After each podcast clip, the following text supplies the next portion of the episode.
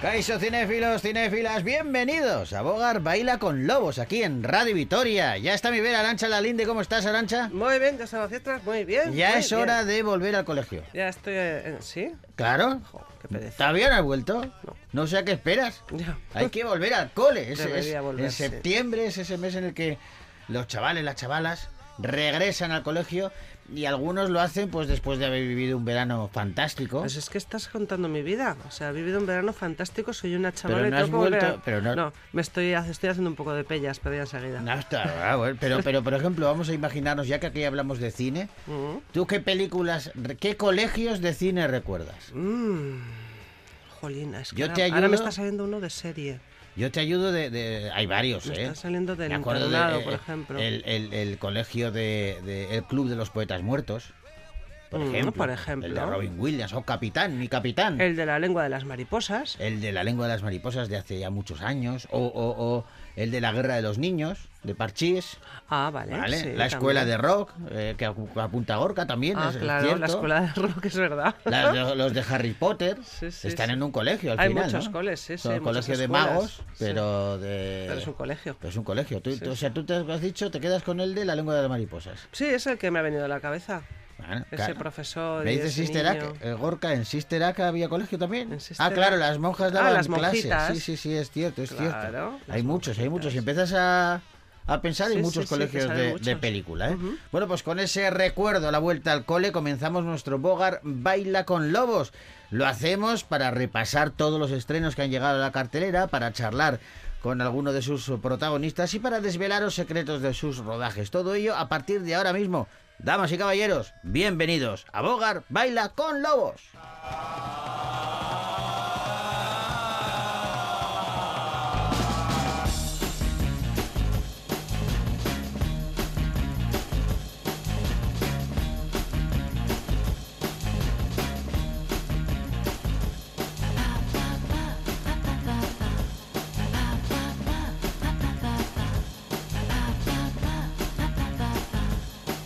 Venga, empezamos el programa y lo hacemos con música, como siempre, con una banda sonora. Esta canción es maravillosa, es una versión.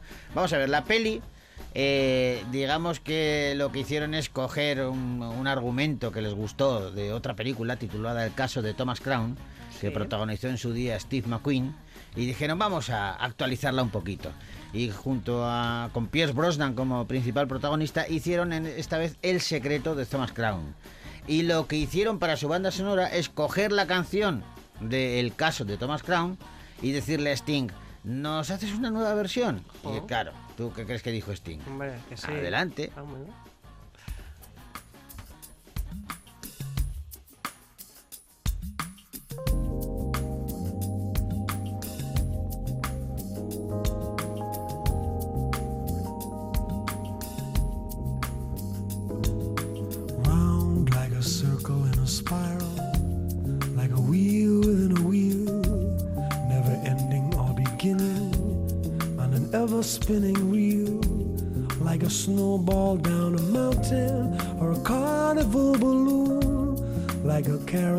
that's burning, running rings around the moon, like a clock whose hands are sweeping past the minutes of its face.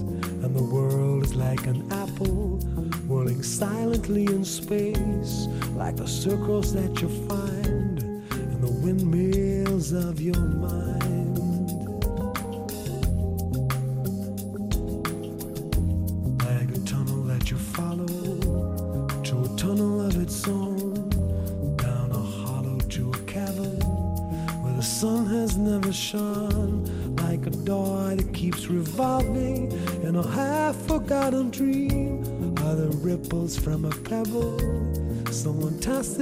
stream, like a clock whose hands are sweeping past the minutes of his face, and the world is like an apple whirling silently in space, like the circles that you find in the windmills of your mind.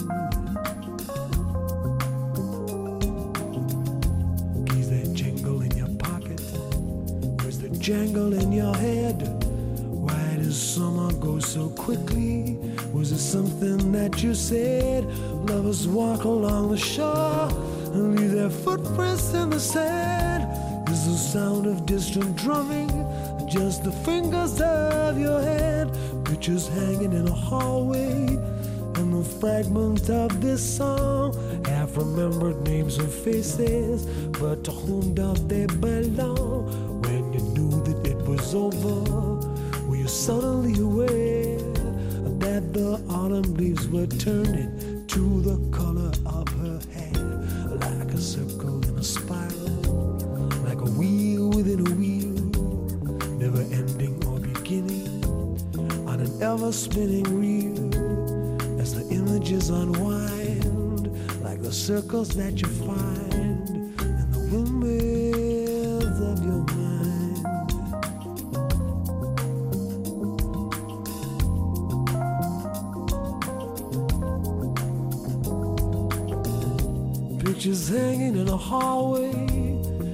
fragment of this song. Have remembered names and faces, but to whom do they belong? When you knew that it was over, were you suddenly aware that the autumn leaves were turning to the color of her hair, like a circle in a spiral, like a wheel within a wheel, never ending or beginning on an ever spinning reel images unwind like the circles that you find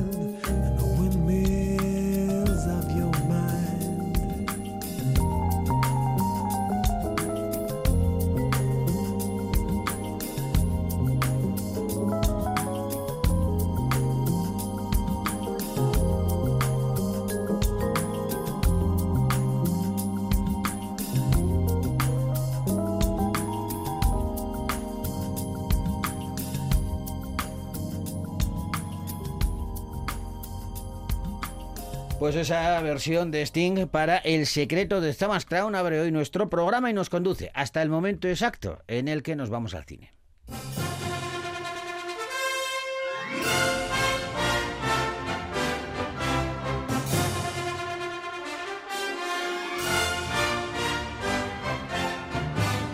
Y empezamos con una historia de esas que hace que te quedes pegado a la butaca, que no puedas eh, ni parpadear porque la tensión es eh, extrema.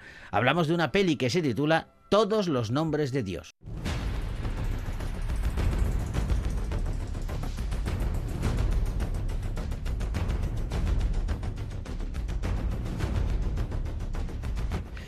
Hay un ataque terrorista inesperado en, Madrid. Santi resulta que se encuentra cerca de la zona y poco después es tomado como rehén por Hamza, el único miembro de la célula terrorista que ha logrado sobrevivir a esta devastadora explosión. La situación va a dar un giro de los acontecimientos aún mayor cuando Santi se vaya a convertir en colaborador a la fuerza de estos terroristas. Con un chaleco cargado de explosivos atado a su cuerpo, el rehén, convertido en forma humana, va a empezar a pasearse por la Gran Vía madrileña. Con su llegada, lógicamente, va a empezar la movilización de servicios de inteligencia, de emergencia y también de los medios de comunicación que intentarán salvar la vida de Santi con un despliegue nunca visto, aunque con consecuencias totalmente inesperadas. El poder de una imagen vale más que mil palabras. Y la tuya va a dar la vuelta al mundo.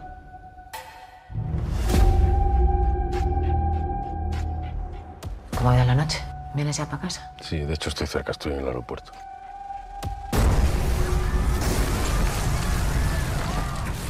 Sácame de aquí. Va, sácame de aquí. Y estas son imágenes captadas por las cámaras de seguridad mostrando a los tres terroristas. Pero han sido dos explosiones, no tres. Puede que al tercero le fallara el explosivo. O que se echase atrás y siga vivo. Las próximas horas son cruciales. A mí no te nada. No. Padre, no me coges el teléfono. Luis Tosar, Inma Cuesta, Nurit Batán o Roberto Enrique son algunos de los protagonistas de Todos los Nombres de Dios, una peli que dirige Daniel Calparsoro y cuya historia ha sido escrita por Gemma Ventura y que tiene localizaciones como el aeropuerto de Ciudad Real, que es un aeropuerto que no tiene tráfico de Aéreo, aviones y se utiliza mucho pues, para rodajes de series y anuncios y así. Pero también eh, se ha rodado en la Gran Vía madrileña, cortada al tráfico y vacía, en el Paseo de la Castellana, el Paseo de Recoletos, entre otros sitios. Y eh, ahí se rodaron escenas de acción con la ayuda de la Guardia Civil y las unidades GRS, Tráfico y TEDAX. Bueno, la, la peli eh, es eh, muy emocionante, promete quedarte pegado en- en la butaca y un experto para conseguirlo es su director Daniel Calparsoro. Daniel, ¿cómo estás?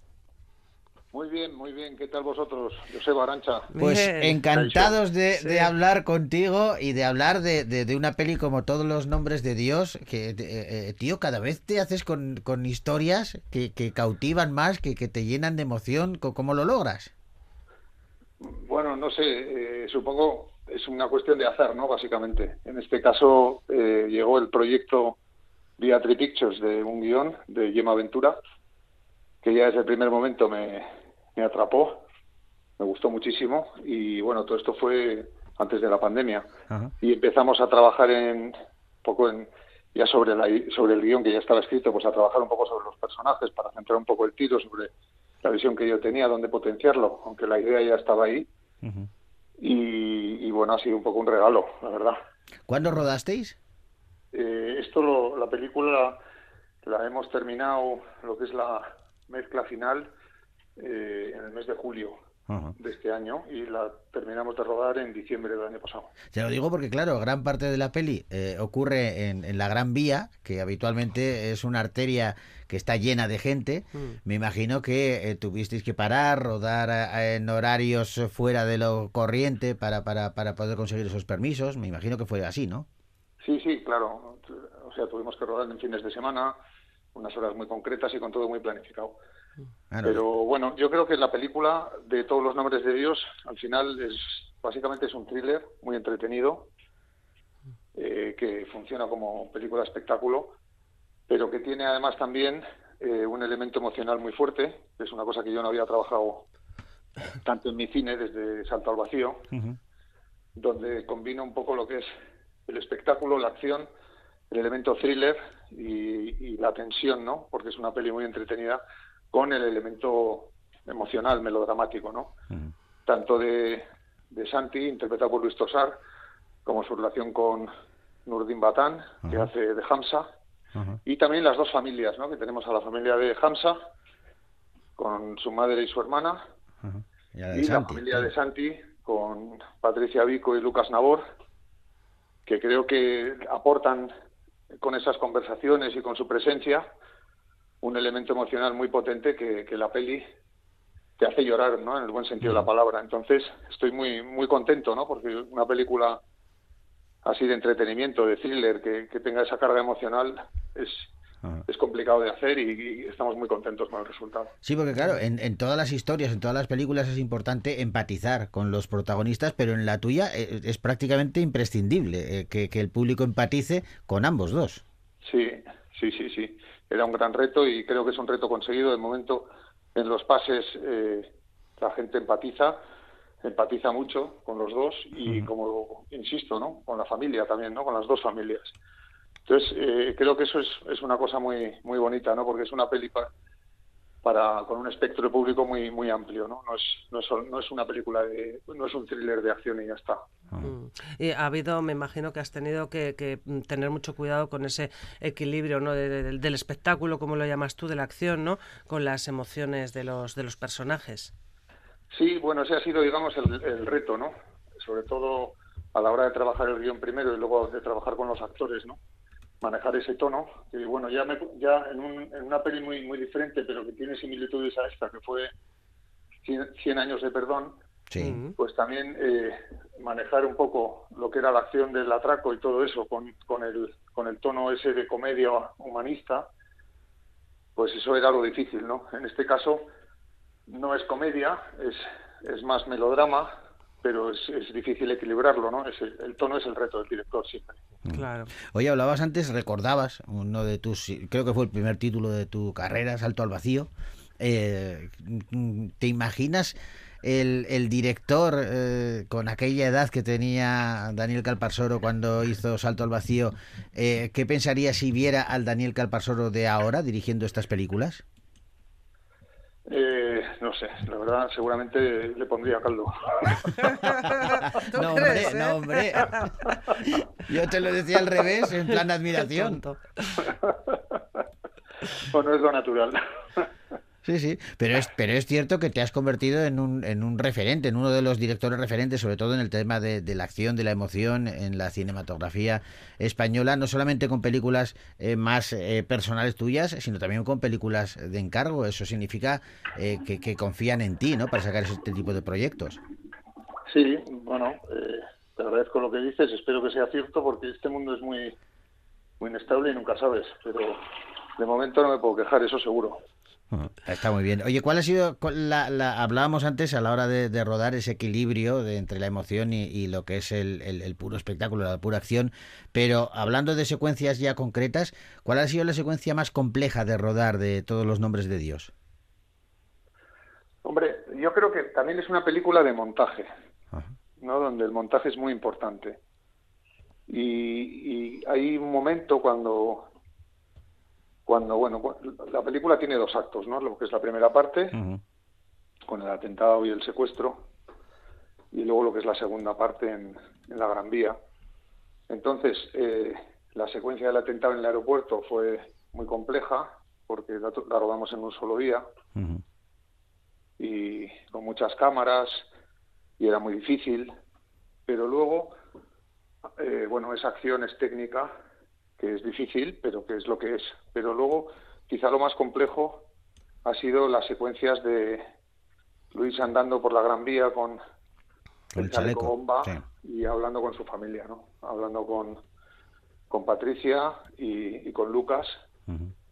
eh, que cuando, cuando rodábamos en la Gran Vía, los, eh, tanto Lucas como Patricia estaban en la Gran Vía, y cuando luego rodábamos las secuencias en el, en, en, la, en la sala donde están ellos, Luis también estaba dándoselo, mm. la réplica en persona, ¿no? O sea que no era, son conversaciones telefónicas que, que han sido muy, yo creo que de lo más complejo. Mm.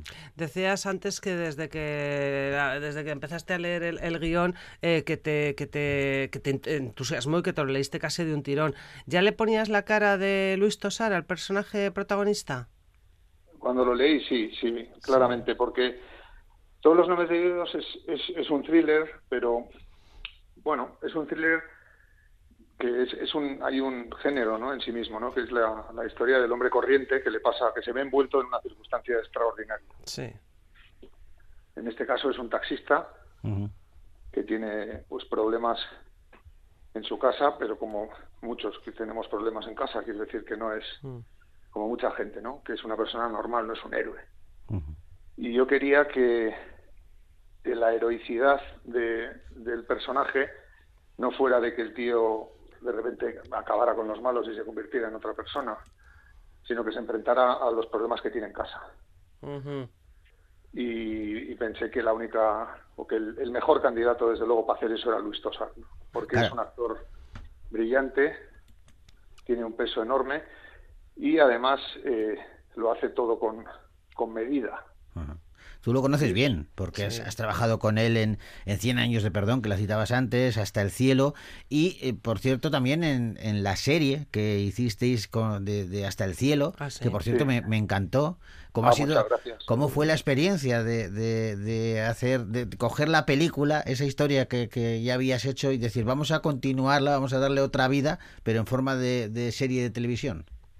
Bueno, al, al, principio fue un poco, un poco extraño, pero luego en el fondo pues eh, ha sido un lujo, ¿no? Poder continuar la historia, porque, bueno, las películas en realidad tienen un principio y un final, pero muchas veces ese final, eh, o sea, quiero decir que es una vida, es muy, son, yo qué sé, 90 años, claro. en la película estás contando dos o tres, o ocho, pero la vida esa continúa, ¿no? Uh -huh. Entonces, en ese sentido, pues un, un regalo de Netflix. Que está, está muy bien enfocado eso que dices de, de, de, aparentemente ves hasta el cielo la peli y vale, es una, es una historia que, que está zanjada, pero es cierto que hay muchas cosas que se quedan por ahí eh, colgando de, de, otros personajes que, que tienen muchas historias que contar y que se desarrollan en, en esta serie y que desde el primer minuto enganchan. ¿Sabíais, erais conscientes desde que hicisteis hasta el cielo que a esos personajes aún les quedaba mucho jugo? La verdad es que no, es una cosa que vino después.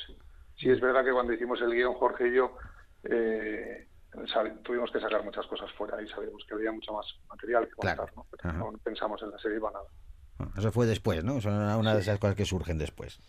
Sí, pero bueno, lo de el estreno que tenemos ahora en, entre en ciernes, la verdad es que creo que es una peli que merece la pena ir a ver porque porque es muy entretenida, Sí, te sí. atrapa, te engancha, te hace vibrar, te saca la lagrimilla y además te cuenta una historia, ¿no? Que es una historia sobre las segundas oportunidades.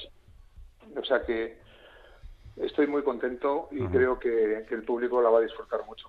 Yo doy fe, eh, Daniel, y además eh, eh, añadiré que es una de esas películas que eh, te mantienen en vilo, pero que cuando sales llevas mensajes subliminales que, que, has, que igual no, no has percibido en el momento porque estabas en tensión, pero que luego han quedado ahí ah, gracias a empatizar con esos personajes que son fundamentales en la, en la película. Así que muy recomendable todos los nombres de Dios de Daniel Calparsoro. Daniel, eh, es que ricasco, muchas gracias por habernos acompañado. Y, Eso asko zuri, Joseba, Arantxa, y nada, a ver Es- si hay suerte. Que vaya fenomenal. Habrá, suerte seguro que sí. y, y- y seguiremos atentos a los próximos trabajos para, para seguir charlando sobre ellos, ¿vale? Vale. Un agur. abrazo, agur. Agur.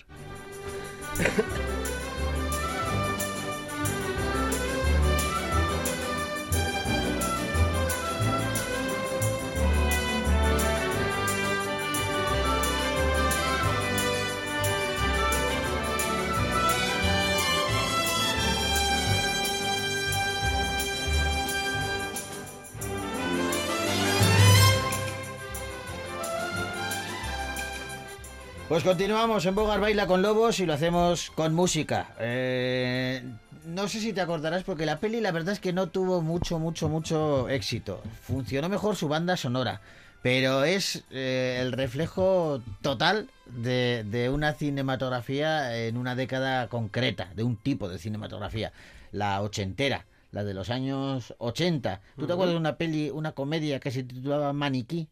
No.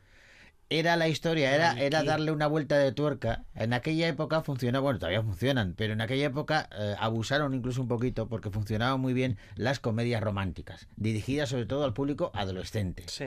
¿Vale? Y entonces decidieron darle una vuelta de tuerca y para conseguir un argumento diferente era una comedia romántica de un chico, de un joven que se enamoraba de un maniquí. De- Ay, me quiere de un sonar. de, de una, de una maniquí, ¿no? Sí, y ese maniquí. Luego no sé por qué extrañándose por un rayo o por qué extrañación, cobraba vida. Cobra vida. Cobra vida, ¿no? Bueno, pues ese es el argumento de Maniquí y la banda sonora, una de sus canciones, estaba interpretada por Starship.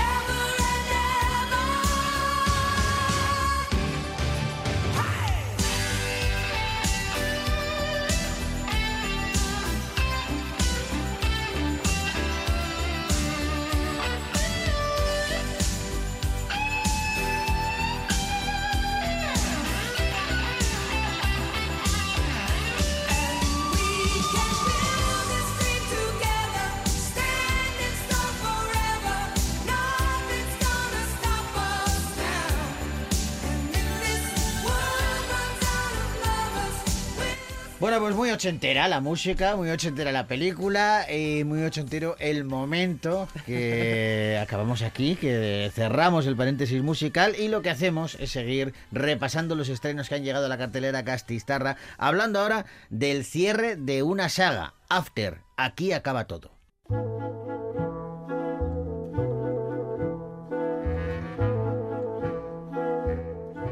Esta película es la quinta y última entrega de la saga After, que está basada en las novelas superventas de la escritora Anna Toth. Hardin está pasando, bueno, pues por un bloqueo creativo. Todo el mundo se muere por leer su nuevo y esperadísimo libro, pero él no progresa y lo que hace es, pues, pues seguir dando largas a los de la editorial.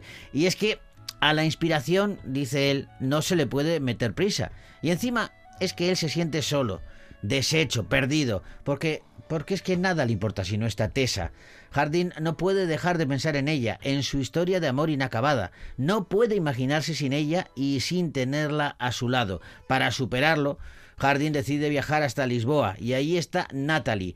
A ella le debe una disculpa, pero pero ¿cómo explicarle a Natalie que, que lo que le interesa de verdad es volver con Tessa? Bueno, pues con el corazón roto, dividido y preguntándose cómo será vivir la vida sin su media naranja, solo le queda una pregunta. ¿Y qué pasa si, si aquí se acaba todo? Solo reescribo cosas antiguas. Al final, los easy y las hipótesis no importan, ¿verdad? Nada importa en este mundo si no está Tessa. Espero que progreses con el nuevo libro. Todo el mundo se muere por leerlo y me temo que ya no puedo seguir dando largas. No se mete prisa a la inspiración. Se hace si te he dado un anticipo de 250 mil dólares. En Navidad vi a Natalie. Me preguntó por ti. Ahora vive en Lisboa. ¿Lisboa?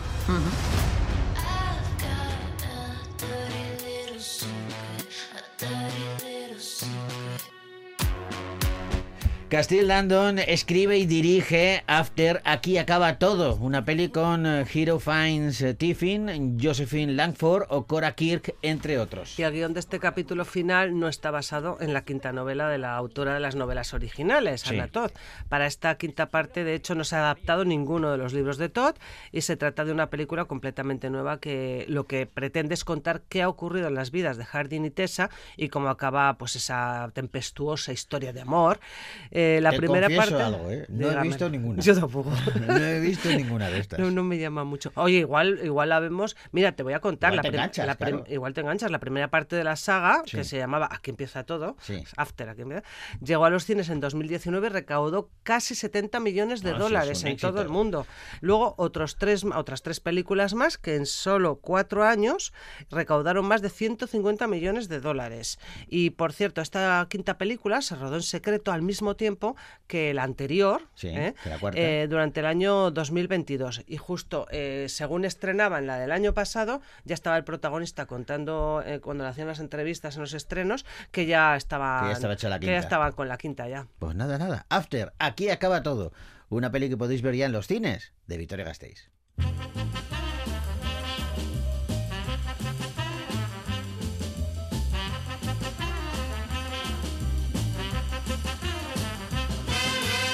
Fíjate, contabas que esta quinta entrega de After, no, su guion no se basa en ninguna de las novelas. novelas de. Y hablamos ahora de otra película que también es secuela, Misterio en Venecia, que es la primera que de El Cuapo Agot, ese detective creado por Agatha Christie, Sí. que no se basa en una novela de Agatha Christie. Mira.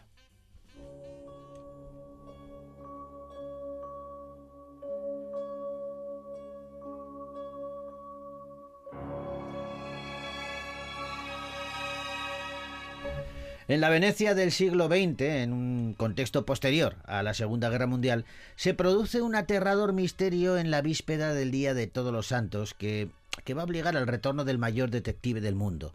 Disfrutando de la jubilación y de un exilio autoimpuesto en la ciudad más glamurosa del mundo, el investigador, el Cuapo Agot, se verá arrastrado a regañadientes a un nuevo caso, que quizás sea el más escalofriante de su carrera, ya que asiste a una sesión de espiritismo en un palazzo en ruinas y supuestamente embrujado. Cuando uno de los invitados a la sesión sobrenatural es asesinado, el detective se va a ver envuelto en un siniestro mundo de sombras y de secretos.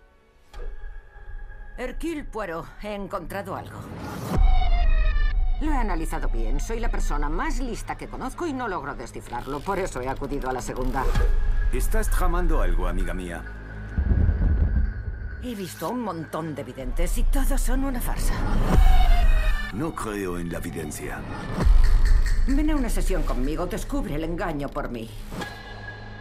Detective, ha venido. Kenneth Branagh es el director, el guionista y el protagonista de la película. Ha encontrado un filón interpretando a Hercule Poirot. Además parece que le encanta y se rodea en esta ocasión de Tina Fey, Katie Reilly o Jude Hill para este misterio en Venecia. Mm, Y, eh, ya sabemos que es un fan incondicional de Agatha Christie, Kenneth Branagh, eh, porque después de estrenar Asesinato en el Oriente Express y Muerte en el Nilo, pues ha preparado este, este misterio en Venecia, que se inspira de lejos en una obra mm, no demasiado conocida, una obra menor. Una obra dicen, menor, sí, es un relato Agatha, corto, sí, sí. Que se titula Las manzanas. Y, pero realmente eh, Kenneth Branagh ha dicho eso, que, que, mm, va a ser- es la primera película de Hercule Poirot que no se basa literalmente en una novela como las anteriores Muerte en el Nilo o Asesinato en el Oriente Express. Es. Misterio en Venecia, un largometraje que podéis ver ya en el cine en Vitoria Gasteiz.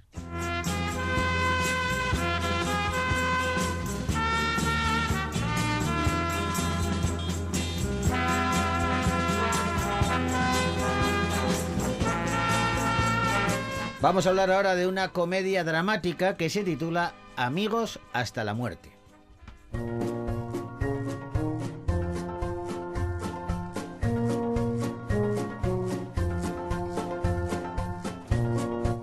María, Nacho y Suso son amigos desde que eran pequeños. Los tres han vivido juntos muchísimas cosas, quizás incluso demasiadas, porque de repente a dos de ellos les va a tocar compartir el secreto de que, de que el otro va a fallecer pronto.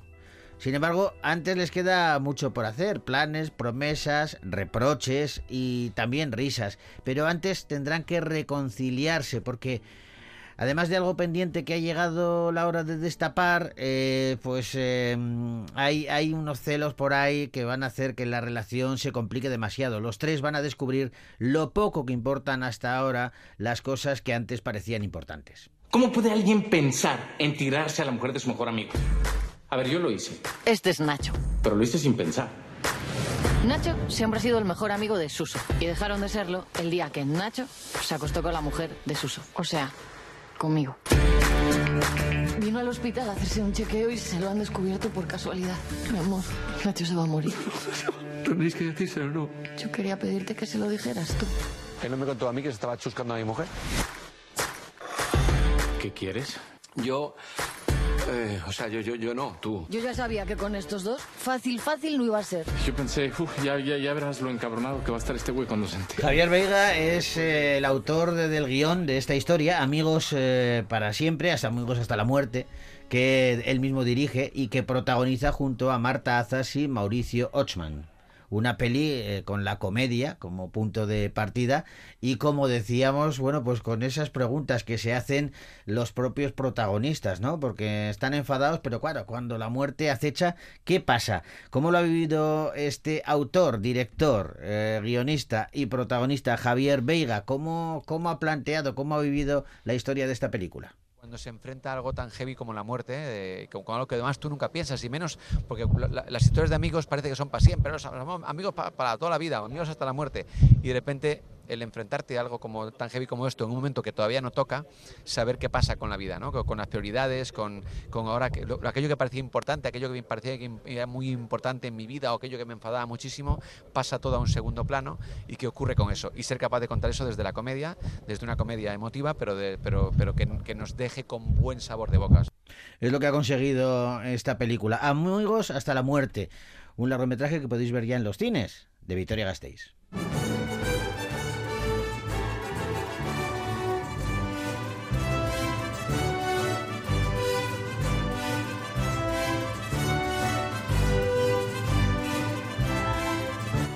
Y vamos ahora con una histórica y de acción. Se titula Vencer o morir.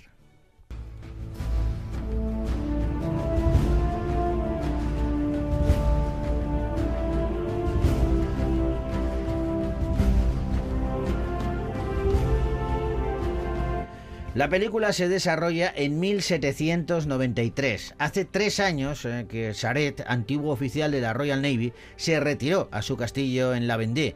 La esperanza de la Revolución Francesa había dado paso a la desilusión en prácticamente toda la nación gala. La desesperanza y furia de la gente del campo crece y piden al joven militar que tome el mando de la rebelión que se está gestando tras la aniquilación de poblaciones enteras a manos del gobierno. A medida que pasan los meses, Charet se convierte en un comandante cautivador y estratégico que transforma a los campesinos, a las mujeres y a los hombres de la región en un auténtico ejército que hará tambalear los cimientos del nuevo orden en Francia. La Convención Nacional ordena alistar a 300.000 hombres para combatir en la frontera del este. ¡La paz! ¡No! ¡La guerra! Hermano, no puedes ignorarles. Necesitan un líder. Un líder que conozca el arte de la guerra. Después de incendiar toda la Vendée, ahora nos toca a nosotros. Ellos no son de aquí, nosotros sí. Vince Motés y Paul Mignot son los directores de Vencer o Morir, una peli que tiene en su reparto a Hugo Becker, Rod Paradot o Gilles Cohen, entre otros. Y está inspirada pues, en la historia real del que se convirtió en un líder de, de guerra, François Satanás, que se alzó con un ejército popular en la época del terror, en la Revolución Francesa. Una peli interesante eh, porque releva- revela historias eh, que, que, bueno, Sí. que están basadas en la realidad. Sí, traza al final el trágico y grandioso destino pues, de un héroe convertido en líder de guerra. Y, y según la historia, en la Vendée pasó lo que algunos llaman el primer genocidio de la era moderna, entre los años 1793 y 94, y fue uno de los episodios más controvertidos de la Revolución Francesa. Prácticamente ha estado oculto durante muchos años, prácticamente mm, siglos, por, salvo por la memoria popular, por, ese, Mm. por esa vergüenza ¿no? que, que le rodeaba. Vencer o Morir, una peli que podéis ver ya en los cines, de Victoria Gasteiz.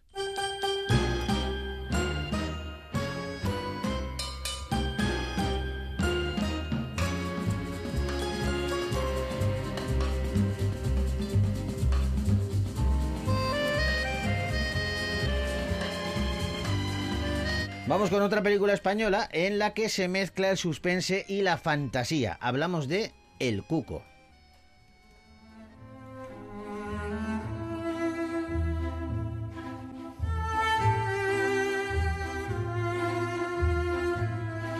Mira, este año las vacaciones de Mark y Ana, que, por cierto está en sus últimos meses de embarazo, van a ser completamente diferentes. Han decidido intercambiar su casa con Hans y Olga, una pareja de jubilados alemanes que han conocido a través de Internet.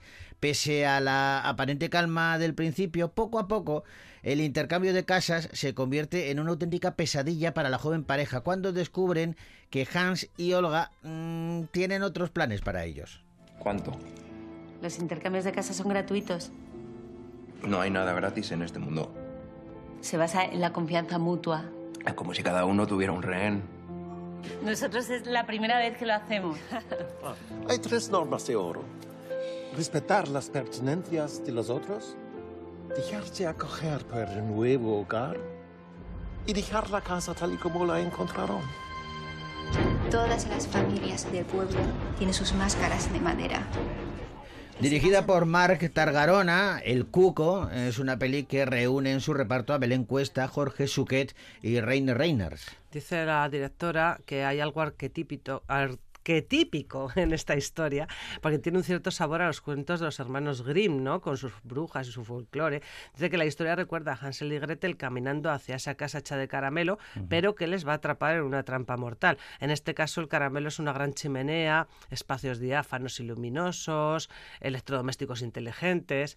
Dice ella que la propuesta estética es huir del cuento gótico de los Grimm con sus casas oscuras eh, y su historia debe ocurrir, eh, ocurre en un espacio placentero. Así juegan con un terror diurno y diáfano que desafía un poco las convenciones de, de género de este tipo de cuentos. ¿no? Bueno, Belén Cuesta es una de las protagonistas, como os contábamos, de esta película, El Cuco.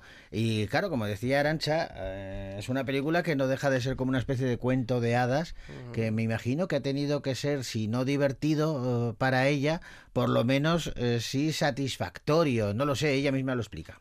Que ha sido una suerte poder trabajar con Jorge, que nos conocemos de hace tantísimo tiempo, y sí que había algo muy divertido en construir la película. Yo siempre digo que, que había algo que me llamaba mucho la atención porque dentro de ser una peli de eh, un thriller psicológico con gotas de terror o, o como se quiera ver, pero había algo que para mí era muy interesante, que, que no es la típica peli oscura, sino que desde un primer momento es como una peli muy luminosa, ¿no? Como una pareja joven que van a ser padres, que tienen un piso precioso en Barcelona, que, que hacen un viaje a un sitio que aparentemente puede ser oscuro, pero eh, van a una casa muy luminosa. Y, y entonces había que construir una relación que aunque se vea o se apunte que está un poco rota, pero sí casi hay una amistad más que un amor, ¿no? Es una pareja que en realidad está rota, que casi tienen un hijo a lo mejor para intentar salvar, que esto suele pasar, pero, pero, pero entonces había que construirlo desde esa casi amistad y, y en ese sentido ha sido muy fácil eh, trabajar con Jorge. Bueno, pues eh, ahí están las palabras de Belén Cuesta, una de las protagonistas de El Cuco, una peli que podéis ver ya en los cines de Victoria Gasteiz.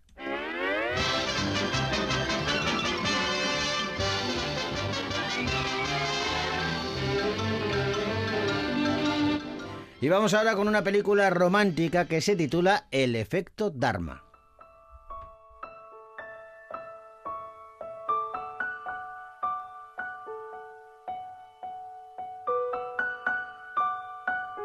John es un joven realizador de cine que decide rodar una película con la ayuda de sus amigos. Durante la producción de este largometraje, el joven va a conocer a Dharma, una nueva e intrigante compañera de trabajo, y desde el primer momento el director se da cuenta de que Dharma es única y que pff, irremediablemente va a terminar colgado de ella. Bienvenidos al curso de cine de primer grado. Y voy a ser el encargado de guiaros por la historia cinematográfica. ¿Qué es esto? El guion de la peli que vamos a rodar. ¿El códice de Hades? Un poco épico, ¿no? No, mola. Rodar esto es una puta pasta, ¿eh? Pero lo vamos a hacer con nuestros medios. Ya, pero es que no es un corto. José Luis Rojas es el director y el guionista del Efecto Dharma, una peli que cuenta con Álvaro de Lucas, eh, Dunia Rodríguez y Alba Tisera en su reparto. Es una oda al cine y es la ópera prima de ese director madrileño que ha pasado por muchísimos festivales internacionales consiguiendo muchos aplausos. El Efecto Dharma, una película que podéis ver ya en los cines de Vitoria Gasteiz.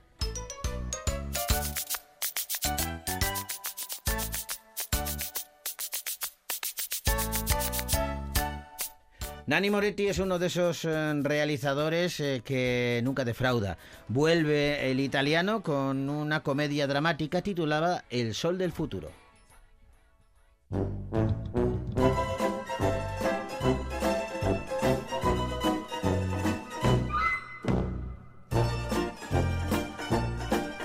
Giovanni es un realizador italiano reconocido y de gran prestigio. Tiene ya en mente su próxima película, muy cargada políticamente y que pronto va a comenzar a rodar. Sin embargo, todo parece ponerse en su contra de cara al proyecto. La industria cinematográfica se encuentra en un proceso constante de cambio. Su matrimonio se encuentra en una crisis eh, profunda y el, coproductor de la película se encuentra al borde de la bancarrota. Giovanni, más que entre la espada y la pared, eh, tendrá que pensar bueno, pues cómo repensar por completo su manera de realizar las cosas para que todo vuelva a estar en armonía y pueda así completar su ansiada película. Estamos en el año 56. Como sabéis, el protagonista de la película es Ennio, editor del Unità, el periódico del Partido Comunista Italiano. En Italia había comunistas, pero los comunistas no vivían solo en Rusia. No. Y acción. Solo hago una película cada cinco años. He hecho lo imposible para... Nani Moretti es el director y el co-guionista junto a Francesca Marciano de esta película El Sol del Futuro que interpreta él mismo junto a Margarita Bui y Silvio Orlando. Y que recibió esta fábula vitalista sobre el cine, el amor y el comunismo recibió muchos aplausos de la crítica en el Festival de Cannes de este año. El Sol del Futuro, una peli que podéis ver ya en los cines de Victoria Gasteiz.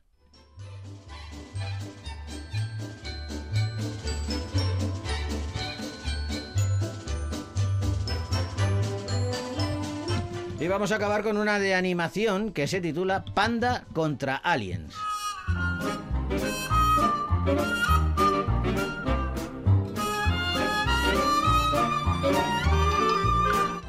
En esta película familiar, producida por el mítico Stan Lee, el creador de Marvel Comics, Pandy eh, tiene que salvar el planeta Nua de unos monos alienígenas que están decididos a apoderarse de él. Ayudado por sus amigos Penny, Bruno y Duke, vive increíbles aventuras y se enfrenta a muchos peligros para convertirse en el superhéroe que siempre ha soñado ser. Héroes reales. Leyendas de verdad. Menos yo. Yo siempre fingiendo.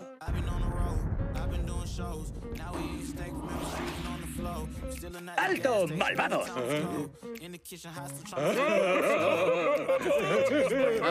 malvados? ¿Qué? En la serie funcionaba. Escúchenme, por favor. Ahora mismo nuestro héroe Pandy lucha contra el rey de los alienígenas que han atacado nuestro planeta. St. Patrick O'Reilly escribió esta historia Panda contra Aliens y decidió dirigirla él mismo. Una historia de animación que, como os decimos, quizá lo más eh, atractivo pueda ser que está producida por Stan Lee, una de mm. las últimas producciones de este creador. Sí, porque la trama se, cimenta en una serie de televisión de Aunos y su génesis conceptual, concepto, vino de, Stan Lee. Mm. Bueno, pues eh, Panda contra Aliens, una peli que podéis ver ya en los cines de Victoria Gasteiz.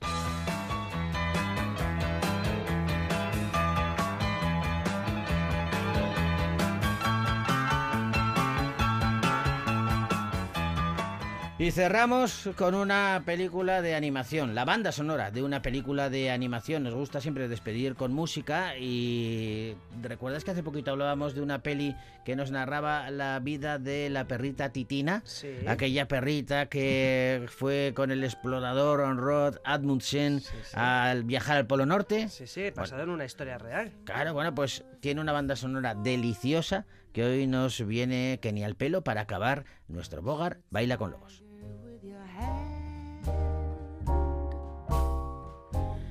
You can find the biggest waves out there. I just want you here. You have climbed the tallest jungle tree, crossed a desert of a sea,